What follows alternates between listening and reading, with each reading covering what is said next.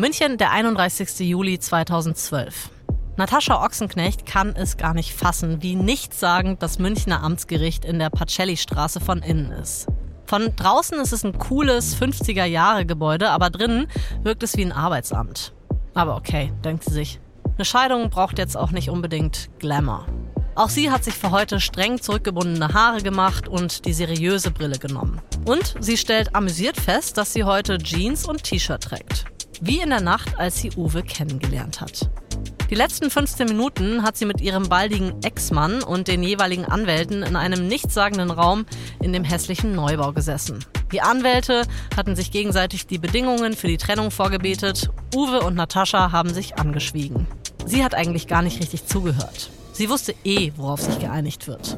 Jetzt scheint es vorbei zu sein. Alle geben sich die Hände, Natascha steht auf, schnappt sich die Tasche mit dem Peace-Zeichen drauf, und im Flur vor dem Verhandlungszimmer wartet ein Kamerateam der Bild-Zeitung, das beginnt neben ihr herzulaufen.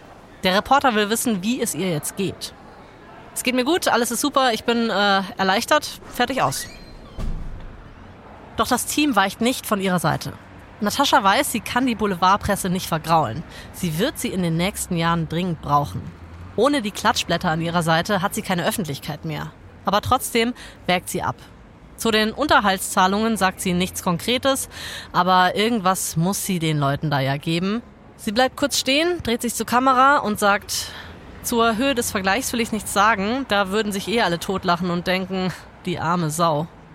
Natascha ist zufrieden. Sie mag ihre neue Rolle, die taffe Ex-Frau. Den Nachnamen wird sie behalten. Offiziell, weil die Kinder es so wollen, aber auch, weil sie weiß, dass sie es als eine Ochsenknecht einfacher haben wird, im Gespräch zu bleiben.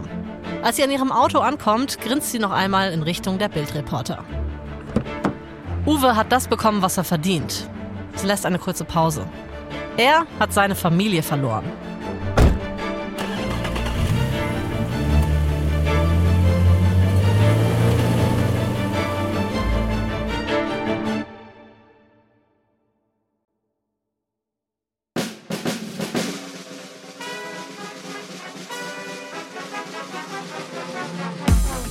Anna Bühler. Und ich bin Jasmin Polat. Und ihr hört verdammt berühmt von Wandery.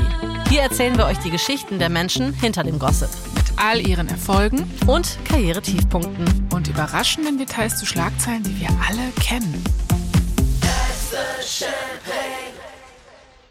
20 Jahre hat Natascha Ochsenknecht als Ehefrau vom Schauspieler Uwe Ochsenknecht den Haushalt geschmissen, die Kinder großgezogen und die schrille Begleitung gespielt. Sie hat Krankheiten überstanden und sich ihren eigenen Kopf bewahrt. Die Ehe läuft allerdings alles andere als rund. Uwe ist kaum noch zu Hause und Natascha beginnt Anfang der 2000er, die Kinder auf dem Weg ins Showbiz zu begleiten. Allein.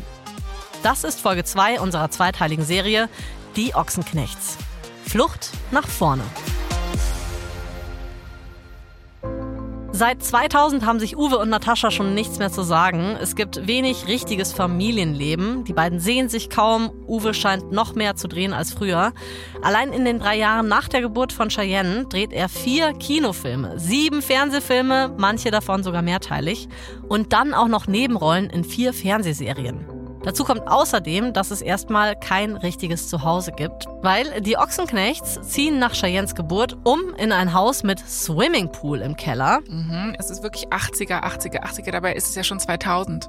Ja, was aber auch ein bisschen 80er ist, ist, dass das Haus asbestverseucht ist. Ah, schade. Also wow. müssen sie leider auch weiter. Nächster Umzug.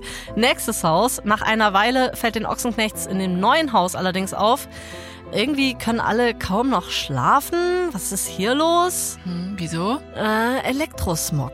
Natascha und Uwe haben nur noch Kopfschmerzen und dann konsultieren sie einen Baubiologen und der findet raus, dass der Handymast gegenüber strahlt wie blöde. Oh. Und das heißt, auch hier müssen sie weg.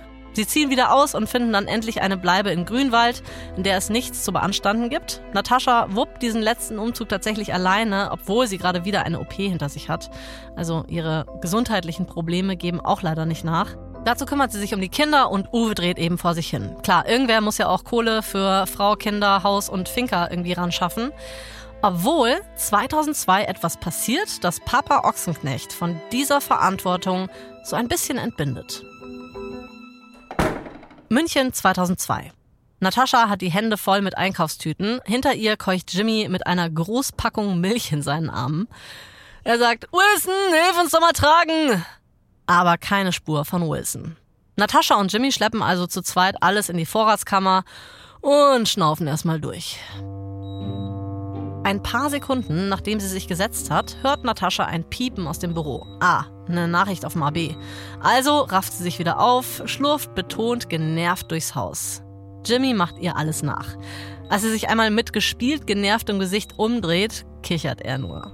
Und Natascha muss grinsen. Ach, sie liebt ihre Jungs doch. Die sind jetzt schon 10 und 12 und ach, die werden viel zu schnell groß. Auf dem Anrufbeantworter ist eine Nachricht.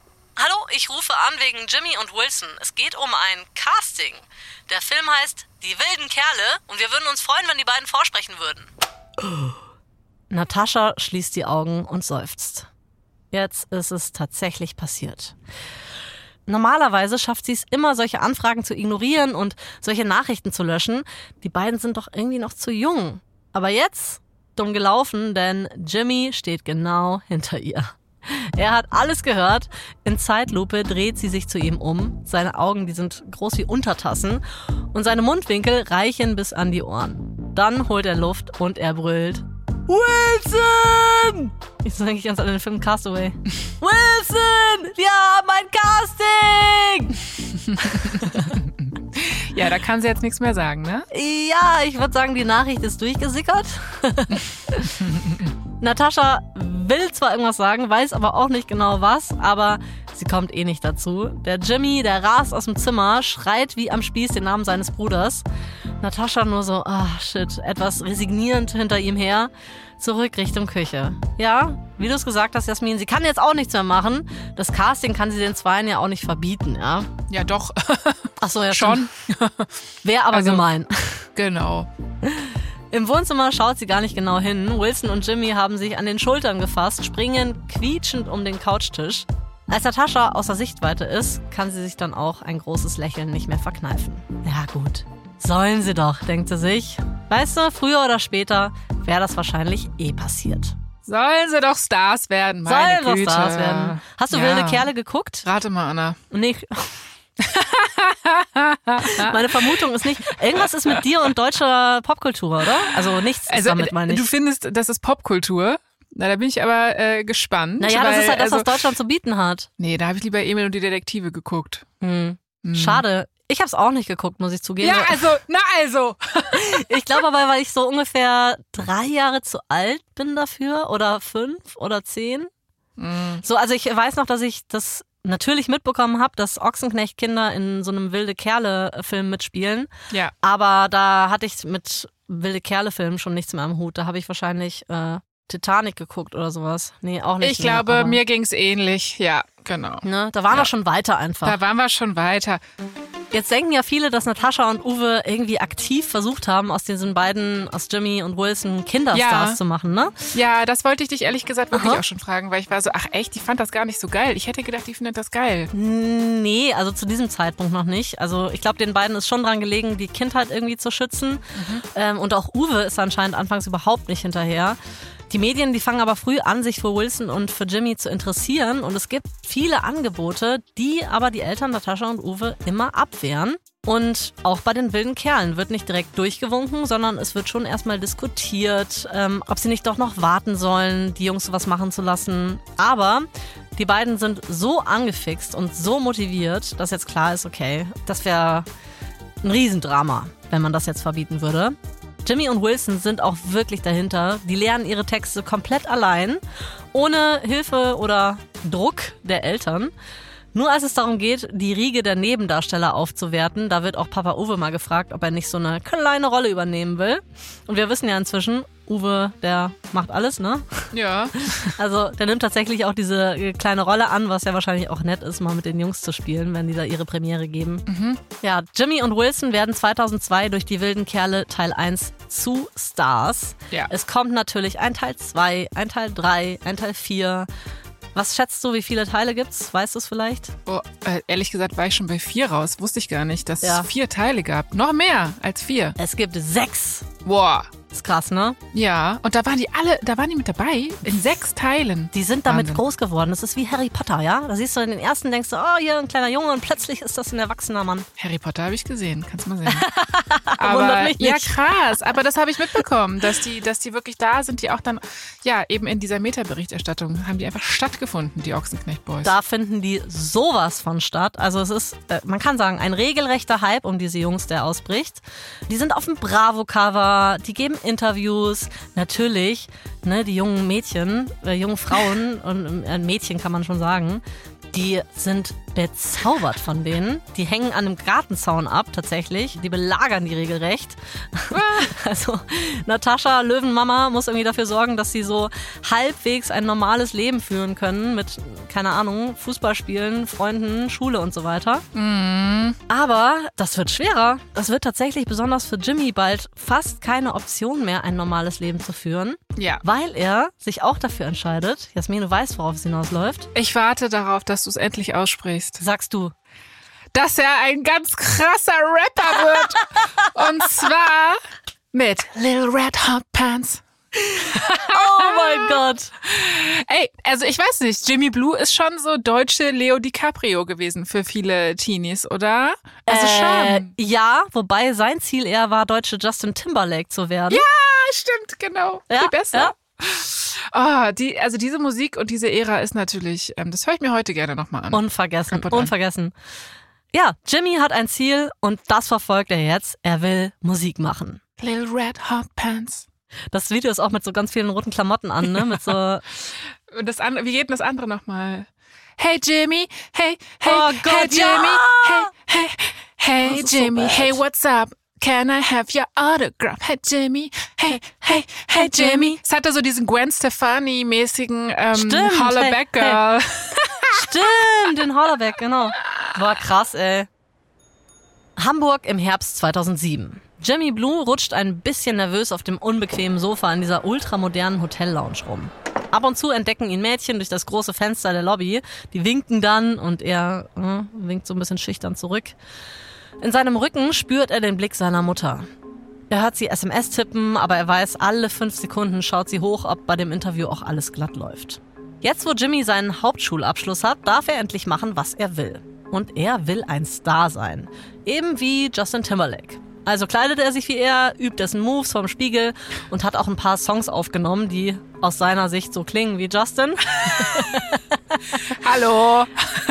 Hey, ja, wir lachen vielleicht, Wir lachen aber nicht der über Erfolg, die Musik, nein. Mhm.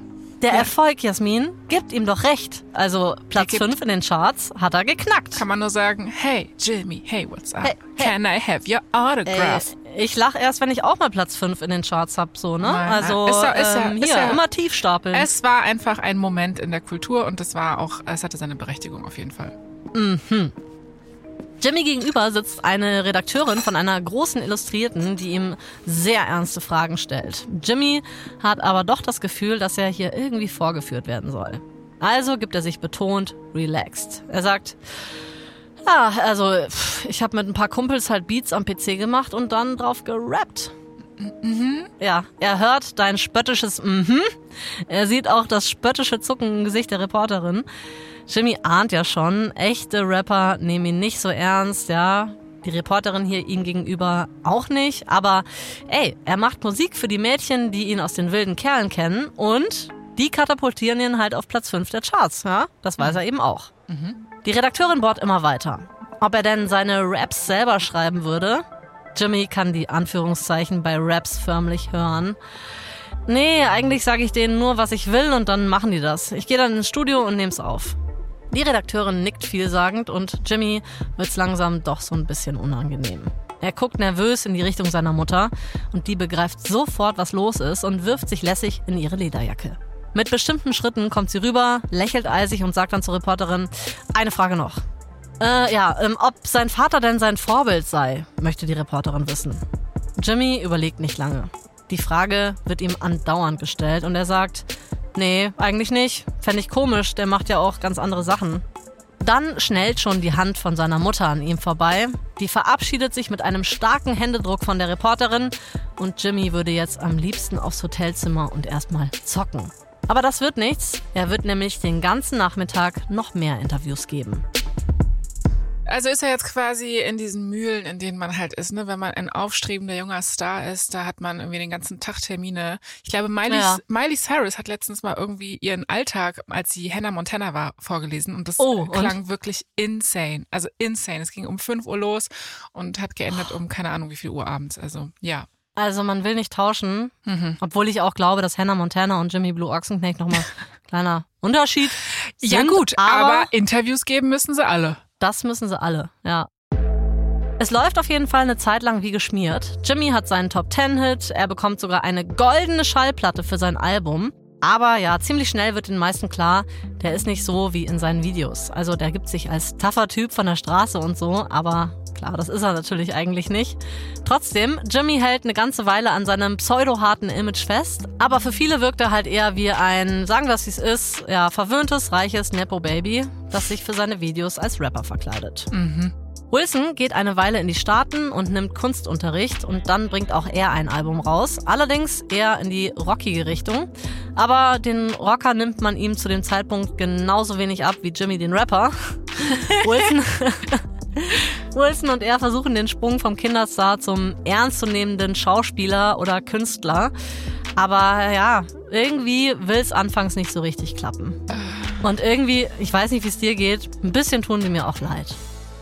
Ja, also ich glaube, ich stelle mir das nicht so einfach vor. Also mit der eigenen Familiengeschichte, mit so einem übergroßen Vater und äh, eigenen Interessen und natürlich aber auch gleichzeitig so einer übergroßen, in anderen Bereichen übergroßen Mutter. also Ach, ich glaube, ja. ähm, außerdem ist natürlich der deutsche Markt auch halbwegs schwierig, glaube ich, für so ja. wirkliche KünstlerInnen, sag ich jetzt mal. Ja, ich will Ihnen das Künstlerdasein gar nicht so absprechen. Ich glaube, wenn Sie was gewählt hätten, was oder jetzt gerade Jimmy, der Rapper, wenn was, der, der was gewählt hätte, was irgendwie realer gewesen wäre, ein bisschen authentischer, dann wäre das vielleicht gar nicht so schlecht gewesen. Also ja, ähm, ich meinte damit eher, dass sie wirklich KünstlerInnen sind und das einfach auf dem deutschen Markt schwer ist manchmal, ne? So. Die beiden sind jetzt auf jeden Fall volljährig und auch wenn ihre Mutter ihnen immer zur Seite steht, müssen sie jetzt doch langsam mal gucken, wie sie selber klarkommen. Natascha muss auf jeden Fall nicht mehr mit. Die Jungs dürfen auch ohne erwachsene Begleitung rausgehen. Also denkt sie sich wahrscheinlich, ja, verbringe ich auch mal wieder Zeit mit meinem Ehemann, mit Uwe und begleite ihn einfach mal auf den Dreh. Der ist nämlich gerade in Südafrika bei einem Filmdreh und Cheyenne, die kleinste Tochter, war da noch nie. Was kann da schon groß schiefgehen? 29. Februar 2009. Natascha schlürft ihren Cappuccino. Sie sitzt im Bademantel und Schlappen in einer Hotelsuite im Stadtzentrum von Kapstadt. Eigentlich gibt's ja nichts zu meckern, ne? Das Wetter ist super, Hotel ist mega, Aussicht Bombe. Trotzdem, sie muss sich zwingen, das alles zu genießen. Ständig wird sie von Leuten aus der Crew von Uwes Film gefragt, was eigentlich mit ihm los sei. Zu einem aus dem Team ist sie direkt ein bisschen schnippisch geworden. Denkst du, ich bin der Grund oder warum fragst du mich das? Das Frühstück ist da. Natascha lässt es sich aufs Zimmer bringen. Cheyenne schläft noch und während Natascha sich ein bisschen Butter auf den Toast schmiert, muss sie wieder mit dem Kopf schütteln. Vor vier Tagen hätten Uwe und sie eigentlich ihr 20-jähriges Jubiläum gehabt. Natascha hatte ein Dinner am Strand geplant, aber dann hatte Uwe seinen Flug geändert und war einfach nicht da. Wo ist er eigentlich jetzt schon wieder? Ständig ist er alleine unterwegs. Natascha hört auf, an ihrem Toast rumzuknuspern und schaut zur Tür. Uwe kommt rein und sieht aus wie drei Tage Regenwetter. Und da wird's ihr klar. Sie schaut in Uwes miesgelaunte Augen und sagt es einfach, auch wenn sie es dann nicht zurücknehmen kann. So ist sie halt. Ich denke, es ist besser, wenn ich mich von dir trenne. Uwe überlegt einen kleinen Moment. Er wendet dabei die Augen nicht von ihr ab. Dann sagt er, gut, und geht ins Bad. Hm. Natascha kann es zwar nicht fassen, wie schnell das alles jetzt auf einmal ging, aber sie merkt sofort, wie ihr eine Last von den Schultern fällt. Als hätte sie alle Fenster aufgerissen und würde durchlüften. Sie hat keine Angst. Sie wird jetzt packen und dann nimmt sie Cheyenne und dann geht sie zu ein paar alten Freunden, die in Kapstadt wohnen. So oft haben die beiden sich jetzt gezofft und vertragen, verkracht und versöhnt. Aber diesmal nicht. Dieses Mal wird sie sich ganz genau überlegen, wie sie die Trennung wirklich bis zum bitteren Ende durchzieht. Endgültig. Unumkehrbar. Doch dann taucht eine leise Stimme in Natascha auf. Sie ist 44 und seit 20 Jahren die Frau von. Wenn das jetzt alles vorbei ist, wer ist sie ohne ihn?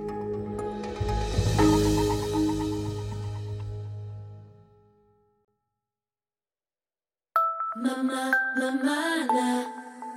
Okay, also ich habe das Gefühl, dass er eigentlich schon auch weitergemacht hätte, also Uwe jetzt, weil ähm, er ist ja dann auch im Endeffekt alleine irgendwann bei der Paartherapeutin gewesen, hast du erzählt, oder zur Therapie Stimmt, gegangen. ja. Ne? Also, aber vielleicht musste sie dann auch einfach so diesen Entschluss fassen. Vielleicht ist er dann da einfach so, vielleicht hätte er das noch so ganz lange weitergemacht. Vielleicht, wer weiß. Also die Geschichte von der Trennung in Kapstadt ist in seinem Buch so ein bisschen länger und ausgeschmückter, aber ja, auch da kommt raus, Natascha hat schon den Impuls gegeben und er musste ja, wie wir es beschrieben haben, im Grunde ja nur reagieren, ne? Ja. Ja. Als sie sich trennen, da will er laut Natascha nicht mal eine Pressemitteilung rausgeben. Also wagt sie dann wiederum die Flucht nach vorne und verabredet sich mit einer befreundeten Journalistin zu einem Exklusivinterview inklusive Shooting für die Bunte. Ah, da wird dann hier. Ja klar, ich meine, sie ist Modell. Modell, ich sag das. Modell. Äh, Modell im 80er Jahre äh, Aussprache. Nee, also okay, macht Sinn. Aha. Und dann? Ja, ich, ich finde es auch interessant, dass sie die Bunte wählt, weil es ist irgendwie halt so für sie die bessere Alternative, aber trotzdem noch Boulevard. Also ähm, passt irgendwie. Ja. Sie schreibt in ihrer Autobiografie, dass sie ihre Geschichte auch für viel Geld hätte verkaufen können. Ne? So nach dem Motto, ja, die Ex-Frau von Uwe Ochsenknecht, die ganze Wahrheit. Jetzt spricht sie und nur sie oder so. Ah ja, nee, hat sie also nicht gemacht. Sondern sie hat so ganz classy die Fotostrecke und Interview. Genau. Also ziemlich trockenes Interview, jetzt nicht besonders aufgeregt.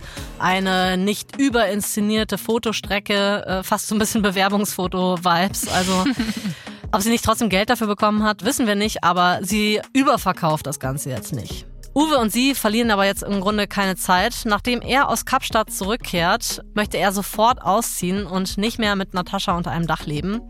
Also fährt er mit ein paar Kumpels nach Mallorca zu seiner Finca und versucht da das süße Leben zu genießen. Ja, du kriegst den Lebemann halt äh, aus Mannheim, aber dann ist er halt in der Finca. Das ist mal, das ist ein Spruch, der oft auf eine Tasse gehört, finde ich. Ja, aber wir gönnen es ihm doch, dass er, dass man Ja. nach einer Trennung mal, dass man so einen zweiten, dritten oder vierten Frühling erleben kann, ist doch auch gar nicht so schlecht. Und tatsächlich lässt dieser Frühling gar nicht so lange auf sich warten. Uwe und seine Freunde, die lassen es sich seit einigen Tagen auf Mallorca so richtig gut gehen. Auf der Insel ist es Frühjahr und dafür schon sehr angenehm warm. Die sitzen draußen in einem seiner Lieblingsrestaurants und sind kurz davor zu gehen. Vielleicht ja zu ihm in die Finca, vielleicht aber auch irgendwo noch einen Absacker trinken oder so. Der Kellner bringt die Rechnung und Uwe bemerkt, dass er das Gespräch zur weiteren Abendplanung mitbekommen hat. Nachdem er sich fürs Trinkgeld bedankt hat, fügt der Kellner noch so ein bisschen beiläufig hinzu. Ja, in der Bar um die Ecke sind gerade sieben deutsche Topmodels ganz alleine. Was lachst du, Jasmin? naja, ich- Ganz normale Unterhaltung zwischen Männern. Ich lache, weil ich natürlich weiß, da gehen bei Uwe alle Lampen an. Wenn er das Wort, Aber wenn er das, wenn er das Wort Model hört, ja, und dann noch allein, das ist doch für Uwe eigentlich nur ein Stichwort, oder? Da geht er los. Uwe runzelt so die Stirn, aber guckt dann zu seinen Kumpels rüber. Und die sind so, naja, nach dem Motto, die Nacht ist jung, ne? Was haben wir zu verlieren? Also, why not? Ein paar Meter weiter finden sie tatsächlich die besagte Bar, wo wirklich nicht so viel los ist. Aber eben an einem der hinteren Tische sind die Frauen, von denen der Kellner gesprochen hat. Sie stehen gerade auf, sind anscheinend kurz davor zu gehen. Also versucht einer von Uwes Kumpels so den Joker zu ziehen und er sagt so, hey, komm Uwe, dich kennt man doch. Wenn die sehen, dass der Ochsenknecht dabei ist, so, die bleiben 100 pro noch ein bisschen. Uwe ist erstmal nicht so begeistert von der mega coolen Idee von seinem Kumpel, ähm, weil ja, den Promi-Bonus, den setzt er nicht so gerne ein, Ja, ja, ja. sagt er zumindest. Aber er lässt sich dann doch breitschlagen. Er tut es für seine Kumpels und für sich. Er geht dann tatsächlich rüber und er kann noch drei Frauen überreden zu bleiben. Kurze Zeit später sitzt Uwe neben einer gewissen Kirsten, genannt Kiki, und diese Kiki ist genau sein Typ. Das Lustige ist, dass sie sogar den gleichen Dialekt hat wie er. Sie kommt nämlich aus der Nähe von Biblis, wo Uwe aufgewachsen ist. Und ab dann haben sie natürlich Gesprächsthemen ohne Ende. Kennst du den Bäcker an der Hauptstraße links? Und An hattest du auch die Frau. Ja. Köhler als Religionslehrerin? Sowas, so eine Art stelle ich mir vor. Schön, ja. Mensch, Uwe ist einfach, also man könnte sagen, nicht nur, sie ist ja ein Model-Type anscheinend, also er ist wieder in seinen altbekannten Fahrwassern. Er weiß, hier kennt er sich aus. Und ja, die können also. Hier kann er sein, wie er ist. Hier kann er sein, wie er ist. Und die können über Biblis sprechen. Schön. Verliebt er Ja, sich da? Ab- Ist er da ähnlich schnell wie bei Natascha? Ja, ja, soll ich weiter erzählen? Ja, bitte. Der Abend, der artet noch so ein bisschen aus. Uwe geht nämlich noch in seine Finca und holt einen Wein. Er ist jetzt nicht so, dass er direkt irgendwie fremde Leute in sein Anwesen einladen möchte. Deswegen ähm, holt er eine Flasche und setzt sich mit Kiki noch nach draußen. Und dabei kommen die sich tatsächlich näher. Und ähm, den Rest kannst du dir denken. Kiki lebt übrigens auf Mallorca und ist, so viel wir wissen, Visagistin dort und hat einen Beauty-Salon auf der Insel. Natascha ist derweil zu Hause in Grünwald und informiert erstmal die Kinder von der Scheidung. Die sind jetzt nicht super überrascht. Und dann setzt sie sich hin und beginnt, die Leben zu trennen. Sie nimmt also feinsäuberlich alles auseinander, was sich im Haus befindet. Bücher, Klamotten, Bilder, sie blättert durch alte Fotos. Und klar, dabei rechnet sie immer wieder im Kopf durch, was jetzt auf sie zukommt nach dieser Trennung. Sie hat ja kein Einkommen. Sie arbeitet seit 20 Jahren nicht mehr. Und eins ist klar, München wird definitiv zu teuer. Also will sie mit Cheyenne nach Berlin umziehen, weil die Jungs, die sind volljährig, die machen jetzt ihr eigenes Ding.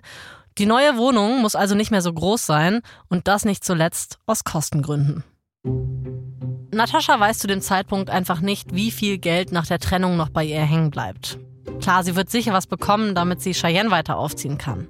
Uwe zahlt ja am Ende sechs Jahre Unterhalt. Einen Teil vor und einen Teil nach der Scheidung. Damit kommt sie erstmal klar. 2012 ist dann auch die Scheidung vollzogen und jetzt startet Natascha voll durch. Es wird alles mitgenommen, was nicht völlig unter aller Würde ist. Also erstmal schreibt sie direkt ihre Autobiografie und dann geht's ab ins Reality TV. In der allerersten Ausgabe von Promi Shopping Queen, da geht sie Secondhand shoppen und holt natürlich direkt das Shopping-Krönchen. Ich glaube anders, also genau, die ist für mich wirklich auch eine Shopping Queen. Das kann ich mir genau vorstellen. Total. Dann ist sie auch noch beim Promi-Dinner und da hat sie selbstverständlich eine ihrem Ruf angemessene, äh, seltsame Idee. Sie dekoriert nämlich den Tisch mit Puppen, die so aussehen sollen wie die anderen KandidatInnen. Dann ist sie noch bei Grill den Hensler und macht da ein furchtbares Dessert namens überfahrener Schlumpf mit Schokoglasur Ich und will's essbarem essen. Glitter. Ich würd's essen. Ich weiß Ich jetzt find's schon, auch ich würd's geil. essen. ja, also die ist ja wahrscheinlich in so vielen Formaten, das kann man jetzt wahrscheinlich gar nicht runterbrechen. Die ist wahrscheinlich, das ist ja auch so eine organische Ja. Entwicklung, ne? Die ist ja wahrscheinlich immer mal wieder irgendwo. Also bei TAF ist sie ja ständig auch in den Berichten gewesen und so. Sie findet einfach statt. Ja, weil man ja auch weiß, wenn man sie hat und wenn Natascha dabei ist, dann wird irgendwie immer irgendwas lustig und weird und Ja. äh, sie haut halt auf die Kacke. So Ja. ist es halt. Ja, ja. Aber klar, das sind natürlich nur Peanuts gegen die großen Shows, also die großen Reality-TV-Shows, wie zum Beispiel Promi Big Brother oder sowas, die bringen natürlich dann erst richtig Kohle.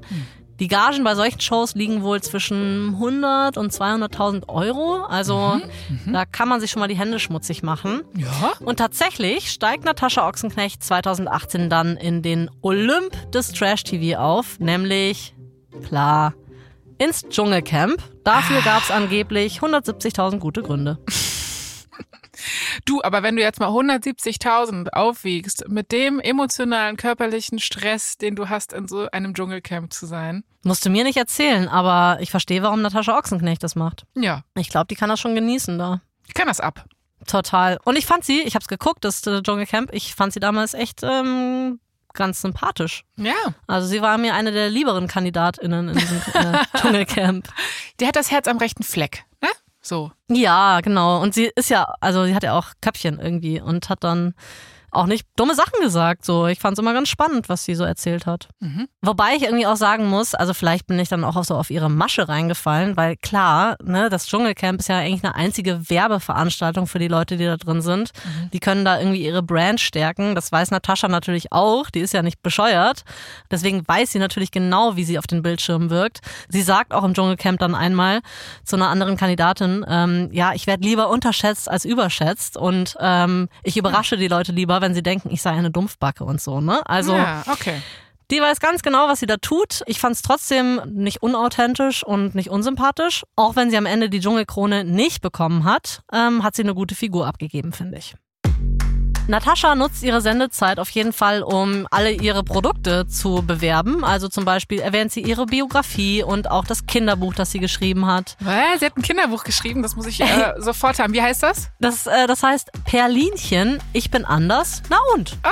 Und es handelt von einem kleinen Marienkäferchen. Oh, wie süß. Das passt genau zu ihr. So, ja, wirklich. Ja. Ja. Ja, sie erwähnt auch, dass sie noch manchmal auf dem Laufsteg ist. Sie verkauft ja auch noch eine eigene Discount-Mode- und Schmuckkollektion auf Channel 21 unter dem Namen Bildschön.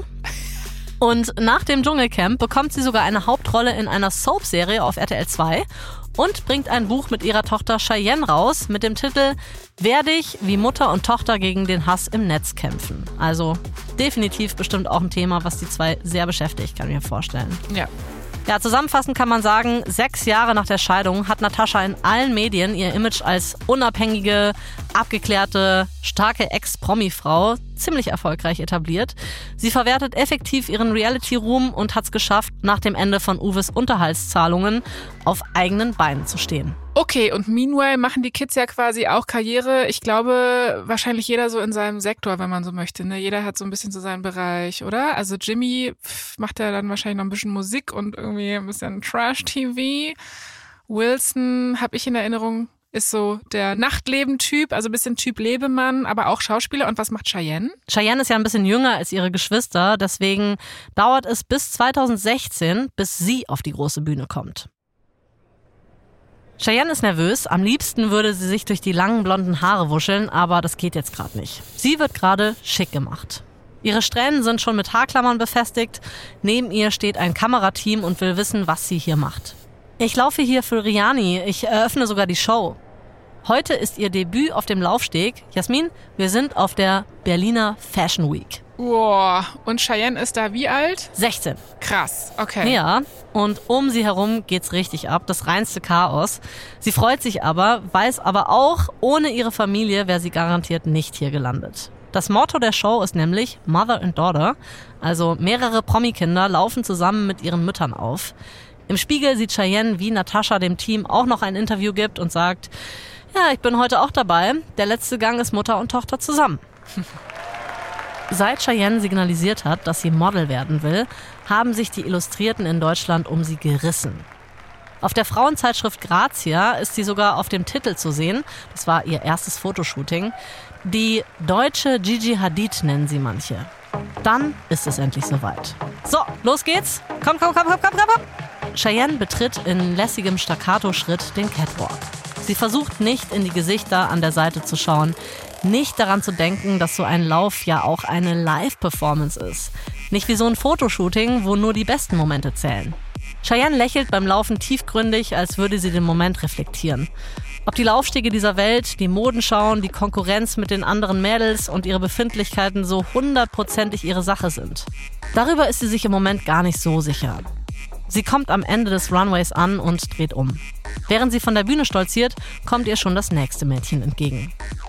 Im Backstage dann das neue Outfit, nochmal kurz die Haare machen, kurz das Make-up auffrischen, dann geht's wieder raus. Cheyenne läuft den Runway runter, dann dreht sie sich zu ihrer Mutter um, die inzwischen an der Seite sitzt.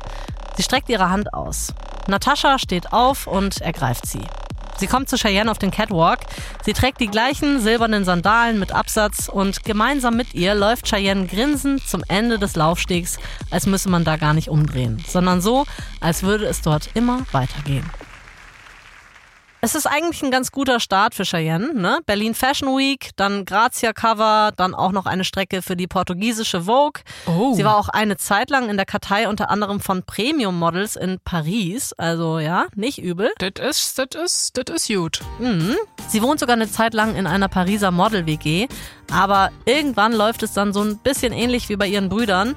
Dann wird es auch schnell ruhig um diesen Teil ihrer Karriere. Und dann sieht man sie eher bei Shopping Queen als auf dem Runway. Also es wirkt nach außen so, als verliere sie einfach schnell so die Lust an Sachen. 2019 kommt sie dann mit ihrem heutigen Mann, dem Landwirt Nino, zusammen und sie zieht ein bisschen später zu ihm nach Österreich auf einen Bauernhof. Nino! Ich bin Nino-Fan. Weil ich finde, der, der hat das Herz an der richtigen Stelle und der bewahrt einen kühlen Kopf. Ja, der ist da immer der Coole und äh, hält alles zusammen, meiner Meinung nach. Nino. Ja, oder? Wenn man diese Show sieht, dann denkt man sich wirklich, ja, Gegensätze ziehen sich an. Der ist so ein richtiger Ruhepol und sie kann ja auch mal aufbrausend sein, aber dann ist er einfach so, hm. Ja, findet er auch gut, glaube ich. Also es passt wirklich perfekt. Aber, aber die äh, machen ja trotzdem was, ne? Also die sind ja jetzt nicht einfach so, dass die da so chillen auf dem Bauernhof. Erstens ist ein Bauernhof natürlich auch viel Arbeit. Und zweitens machen die ja auch viele Sachen da, oder? Zum Beispiel Follower auf Instagram sammeln. Ach so, ja. ja, ja, also, ja, ja. Das ist natürlich ein Standbein von Cheyenne auch, ne? Das äh, Influencer-Dasein, mhm. ähm, womit sie heute wohl auch laut Mama Natascha monatlich äh, den Wert eines Kleinwagens verdient. Also nicht wenig Kohle. Mhm. Ja, auf jeden Fall sind die Ochsenknechts auf ihre Art und Weise eben erfolgreich mit ihren Sachen. Aber jetzt kommen wir natürlich noch zu einem sehr großen Kapitel in dieser Karriere der Familie. Du ja. hast es ja schon angesprochen, ne? Es sind die deutschen Kardashians. Ja, ja, ja, ja, ja. Und genau das hat Sky eben auch erkannt. Und die haben angefangen, mal genauer hinzuschauen. Ja, wer kommt denn da in Deutschland in Frage, um den möglicherweise Kardashian-Platz hier zu füllen? Und Sky ist ziemlich schnell bei der Familie gelandet, denen schon seit Ewigkeiten die Sender auf den Fersen sind. Bisher stand allerdings immer Uwe im Weg, der wollte das halt nie. Aber jetzt ist er ja weg. Tschüss, Uwe. Tschüss, Uwe. Hallo Ochsenknechts. Und deswegen beschließt Natascha, ich rufe jetzt einfach mal bei Sky an. Ne? Die hatten ja ein Angebot für uns. Wer weiß, vielleicht wird ja was draus.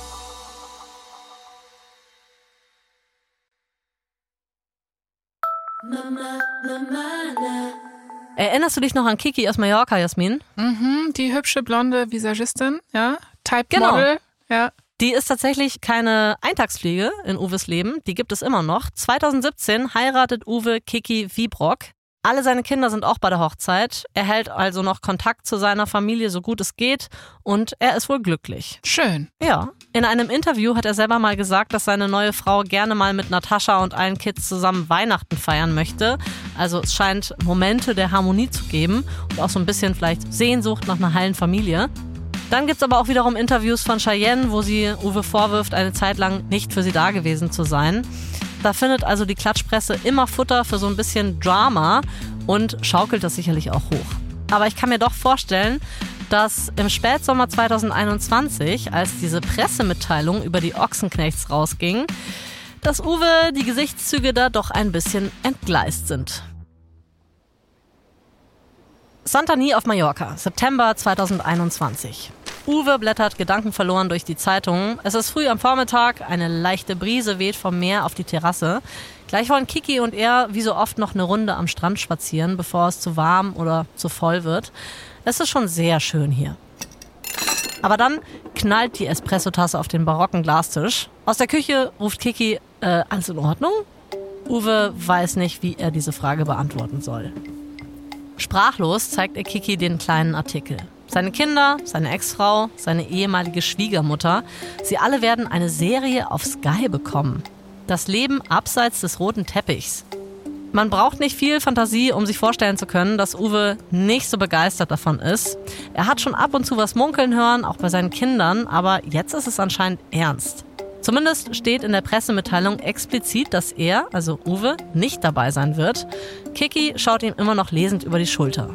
Aber da wird doch bestimmt trotzdem dein Name fallen oder irgendwelche Bilder gezeigt werden. Puh, Uwe muss schlucken. Die Kameras werden immer dabei sein, auch bei Ereignissen, die er selbst besuchen will. Sowas wie Geburtstage, keine Ahnung, Hochzeiten vielleicht. Ich muss telefonieren. Uwe greift zum Telefon und ruft seinen Anwalt an. Uwe macht seinem Anwalt klar, dass er ganz klare Bedingungen hat. Ich will nicht gefilmt werden. Ich will nicht auf Fotos zu sehen sein. Ich will nicht mal, dass mein Name in dieser Serie fällt. Er überlegt kurz und wägt ab. Okay, könnte vielleicht ein bisschen schwierig werden. Also grenzt er ein. Also zumindest nicht mein Vorname. Ja, mit dem Nachnamen wäre schwer. Also du kannst dir vorstellen, Jasmin, aus diesem romantischen Bild vom gemeinsamen Weihnachten mit der neuen und alten Familie ähm, wird erstmal nichts. Mhm. Sorry, äh, Kiki. Ja, sorry Kiki, sorry ähm, Familie. Die Beziehung zu Natascha ist so ein bisschen strapazierter als vorher. Und Natascha selber weiß auch, dass sie jetzt noch vorsichtiger sein muss, wenn sie zum Beispiel was in Interviews sagt. Vielleicht ist dir das auch schon aufgefallen, äh, dass sie so ein bisschen immer um den heißen Brei rumredet, wenn es um ihren Ex-Mann geht. Also, mhm. ne, man ahnt schon, dass jedes Wort so ein bisschen auf die Waagschale gelegt werden könnte, was irgendwie da im Zusammenhang steht. Ja, Anfang 2022 startet die Serie Diese Ochsenknechts schließlich und ganz Deutschland, beziehungsweise alle, die Sky oder mittlerweile Wow haben, können zuschauen. Mhm. Die erste Staffel ist schon sehr um Cheyenne und Nino auf dem Bauernhof gebaut, ne? Da hat es dann so ein bisschen Simple Life Vibes, so wissen wie ähm, Paris Hilton die Kuh chippt. Ja, ja, aber auch schon ganz, ganz, ganz viel Drama, Anna. Also ja, in der ersten klar. Staffel geht es eigentlich auch um eine Person, die ähm, überhaupt nicht vorkommt, zumindest in Erscheinung tritt vor der Kamera. So ein bisschen wie Uwe, mhm. nämlich um äh, Jimmys Ex-Freundin, oder? Ja, er ist so das Problemkind in dieser Serie, ne? Seine ja. gescheiterte Beziehung eben zu dieser Ex-Freundin, Jelis Kotsch heißt sie, oder? Jelis Kotsch, genau. Ja, mhm. genau. Ja. Die haben ja auch eine gemeinsame Tochter. Snow. Und Snow. Dann sieht man Jimmy noch nackt am Herd kochen, ne? Mhm, aber wirklich nur so Nudeln mit Pesto. Kochen. Das ist so geil, weil er, er, ist so, oh, ich bin voll der Koch. Und dann macht er so seine, ich glaube, es war Barilla oder so Nudeln ah. irgendwie auf dem Herd. Und ich bin so, ja, gut. ja, okay. Ähm, ja, das ist wirklich krass, weil die erste Staffel dreht sich wirklich sehr viel um dieses äh, Drama, dass er eben auch angeblich, so sagt seine Ex Yellis, seine Tochter Snow nicht besuchen würde und so weiter und so fort. Naja. Mhm. Ja, aber ich glaube, wir können auch zusammenfassen, dass ähm, all diese kleinen Themen, um die es hier geht, das Drama, was hier öffentlich gemacht wird, dass das auch viel Inszenierung ist. Ich glaube, da wird jetzt auch kein Hehl draus gemacht, ne? Ja, beziehungsweise wahrscheinlich, dass das schon echte Sachen sind, aber die dann natürlich so Maximum quotenmäßig halt auch ausgearbeitet werden, nenne ich es jetzt mal. Also es gibt da auf jeden Fall auch so auf Social Media so ein Hin und Her zwischen Jellis Kotsch und eben Natascha Ochsenknecht, aber die sind mittlerweile wieder cool miteinander, kann ich hier an dieser Stelle einmal sagen. Puh. Ich weiß natürlich nicht, wie es zu dem Zeitpunkt ist, wenn der Podcast rauskommt. Da könnte es sich auch wieder geändert haben. Aber aktuell, Stand jetzt, sind sie cool. Ja, apropos überinszenierte Szenen, erinnerst du dich an die Szene, wo äh, Cheyenne bei irgendwelchen Awards in Österreich einen Preis für Next Generation Model entgegennimmt. Ja, tatsächlich erinnere ich mich, ja. Die Folge wurde so angekündigt, es herrscht Funkstille zwischen Natascha und Tochter Cheyenne. Beim Vienna Award tragen sie ihren Beef öffentlich aus. Die wirken ja. da ganz harmonisch irgendwie auf mich. Ja, das ist so lustig. Da erwartet man ja so einiges. Ja, okay, aber in der Folge selbst war es dann eigentlich ganz harmonisch, ehrlich gesagt. Ähm, aber ehrlich, also da ist immer was los in der Familie Ochsenknecht und genau deswegen werden die ja auch begleitet. Ne? Also es gibt dann irgendwie ein Beef eben mit Jellis Kotsch, also mit der Ex-Freundin von Jimmy Blue. Dann verlobt sich Jimmy Blue mit seiner neuen Freundin auf der Hochzeit seiner Schwester Cheyenne. Oh. Das wiederum findet Cheyenne nicht so gut. Ja. Äh, ne? Also es gibt da immer wieder verschiedene, sage ich jetzt mal, Punkte. Wilson Gonzalez ist bei dem Ganzen ehrlich gesagt immer nur so ein Side-Character. Den interessiert irgendwie alles nicht. Der ist halt auch so die Ruhe weg irgendwie. Ja, also es gibt da immer wieder Beefs und genau deswegen ist es ja auch so interessant, sich das anzugucken. Ja, Absolut, aber am Ende ist ja klar, der interessanteste Beef ist natürlich der, über den nicht gesprochen wird oder gesprochen werden darf. Natürlich der zwischen Natascha und Uwe. Sagt sie den Namen in der Serie, wird er ausgepiept tatsächlich. Zeigt man ein Foto, ist alles geblurrt. Wird sie in Interviews gefragt, dann druckst sie schon ziemlich rum. Und er, er äußert sich eigentlich auch nur einmal so richtig dazu. Das war im Februar 2023. Da war er bei Inas Nacht in der Fernsehsendung zu Gast. Da wird ja auch gern mal so, ne? Hier und da ein Bierchen getrunken und dann lockern sich die Zungen dementsprechend. Und da hat Uwe auch ein bisschen erzählt. Uwe fühlt sich wohl hier, das Publikum in Inas Hamburger Kneipe ist ihm schon wohlgesonnen. Es lacht über seine Sprüche, zum Beispiel wie er Marielle Milovic und Ina Müller heiße Bräute nennt. oh Mann, das ist ja echt ein Kracher. Ja, das ist ein Kracher. Ähm, das Ambiente, das ist schon so seins. Er bestellt sich ein Bier, nimmt neben den beiden am Tresen Platz. Dann erinnern sie ihn zum Beispiel an ein paar Shovi-Sprüche aus der vergangenen Zeit. Aber er kann alles irgendwie weglachen und auf das Publikum ist auch Verlass. Aber Uwe ahnt natürlich schon, dass Ina ihn ganz bestimmt auf die Reality-Serie seiner Familie ansprechen wird. Und genauso kommt es dann auch. Uwe versucht lässig zu parieren. Er sagt, ich habe da schon mal reingeguckt, aber nur einmal. Aber Ina Müller ist natürlich Ina Müller und sie hakt weiter nach. Sie will wissen, ob er es nicht schade findet, was die Familie mit seinem schönen Nachnamen macht. Und Uwe so, das denke ich schon seit der Scheidung. Haha, das kann man aber nicht mal juristisch unterbinden. Aber die Leute sehen sicher den Qualitätsunterschied. Dann schwenkt das Gespräch wieder auf seine Frau Kiki um. Es wird gesungen, gelacht und die anderen Ochsenknechts sind schnell wieder vergessen. Ja, der große Maestro und sein großer Name, Ochsenknecht. Ochsenknecht. By the way, Fun Fact, Nino, also der Ehemann jetzt von Cheyenne, wollte nicht den Namen Ochsenknecht annehmen, weil das wäre wirklich zu viel gewesen quasi. Ein Ach. Bauer mit dem Namen, also ein Landwirt mit dem Namen Ochsenknecht. Naja, ja. also äh, nochmal kurz zurück zu denen, die haben also jetzt keinen guten Kontakt, könnte man jetzt mal festhalten, Uwe und Natascha. Wir wissen es nicht, sagen wir mal so. Vielleicht ist es auch gar nicht so hochdramatisch, wie es in der Öffentlichkeit dargestellt wird. Ne? Zwischen den Zeilen in Interviews oder in so vernuschelten Nebensätzen in Podcasts klingt es immer mal wieder so, als würden sie sich doch schon ab und zu auch sehen und auch miteinander sprechen. Also mhm. eingefroren kann es nicht sein. Und klar, Show ist irgendwie Show und hinter den Kulissen ist es wahrscheinlich auch ein anderes Thema. Im Sommer 2023 ist Natascha auf dem Weg nach Hannover. Da wohnt nämlich die Ex-Freundin von Jimmy Blue, Jelis Kotsch, wir haben sie schon angesprochen. Sie ist so ein bisschen bekannt aus Bachelor-Formaten zum Beispiel. Und Jimmy und sie haben eben ein Kind, das ist ja klar, Nataschas Enkeltochter und die möchte sie auch ab und zu sehen. Auch wenn Jimmy Blue und die Mutter eben nichts mehr miteinander zu tun haben, möchte Natascha trotzdem eine gute Oma sein. Um die Zeit in der Bahn zu verkürzen, beantwortet Natascha Fragen auf Instagram. Da bezeichnet sie jemand als Superoma, weil sie die lange Zugfahrt in Kauf nimmt, um ein paar Stunden mit ihrer Enkelin zu verbringen. Als ein Fan dann fragt, wäre nicht wenigstens eine Übernachtung bei Snow sinnvoller, zwecks Stresslevel, blitzt Nataschas Pflichtbewusstsein als Reality-Star durch. Sie antwortet nur knapp, ich drehe morgen. Aber Anna, weißt du, was so krass ist? Es funktioniert einfach, weil ich muss sagen, ich scharre schon mit den Hufen. Ich möchte jetzt Season 3 von den Ochsenknechts. Ich möchte hm. wissen, wie es weitergeht. In der letzten Staffel hat sich Jimmy von der Familie distanziert, ja, ähm, beziehungsweise Ui. möchte sein eigenes Ding machen. Das geht ja bekanntermaßen in Familiensystemen oft nicht so gut. Also das finden viele nicht so geil, fühlen sich von ihm zurückgelassen. Ich möchte jetzt wissen, wie geht's weiter? Mein Gott, seine neue Freundin ist übrigens Rennfahrerin, was ich auch sehr spannend finde. Oh. Und, er, und er ist so ein bisschen das ähm, Äquivalent zur Spielerfrau, nur halt ähm, ja auf der Rennstrecke sozusagen. Er supportet sie ganz viel, ist immer dabei, ja. Also es ist wirklich sehr, sehr spannend und ich bin einfach da auch ähm, total hooked. Also das hat Natascha auf jeden Fall geschafft, meine Liebe. Kann ich dich denn mal begeistern, mit mir die dritte Staffel der Ochsenknecht zu sehen? Hey Jasmin, jetzt bin ich drin. Jetzt äh, will ich auch wissen, wie es weitergeht. Auf jeden Fall. Wir machen Videoabende. Perfekt. Du musst dich allerdings darauf einstellen, dass ich immer mal wieder so von der Seite so leichte küchenpsychologische Analysen anstelle, ja? Also, dass ich dann sage, boah, das ist so voll klar, ey, das ist so voll narzisstisch von Natascha. Boah, ey, ey. Das ist doch alles, worum es bei Reality TV geht. Also, let's do this. Cool, bis dann. Ich glaube, so rückblickend kann man schon festhalten, so richtig verzockt hat sich Natascha Ochsenknecht ja eigentlich nie. Ne? Sie weiß, wo ihre Grenzen sind, sie kümmert sich um ihre Familie, um ihre Kinder, sie hat die Fäden einfach in der Hand. Und hier haben wir auch wieder diese Parallelen zu den Kardashians. Ne? Also ja. die Mutter, die diesen Clan irgendwie unter sich total in der Hand hat und das ganze Ding irgendwie zum Erfolg treibt. Deswegen finde ich, Natascha Ochsenknecht ist eigentlich die deutsche Marmagerin.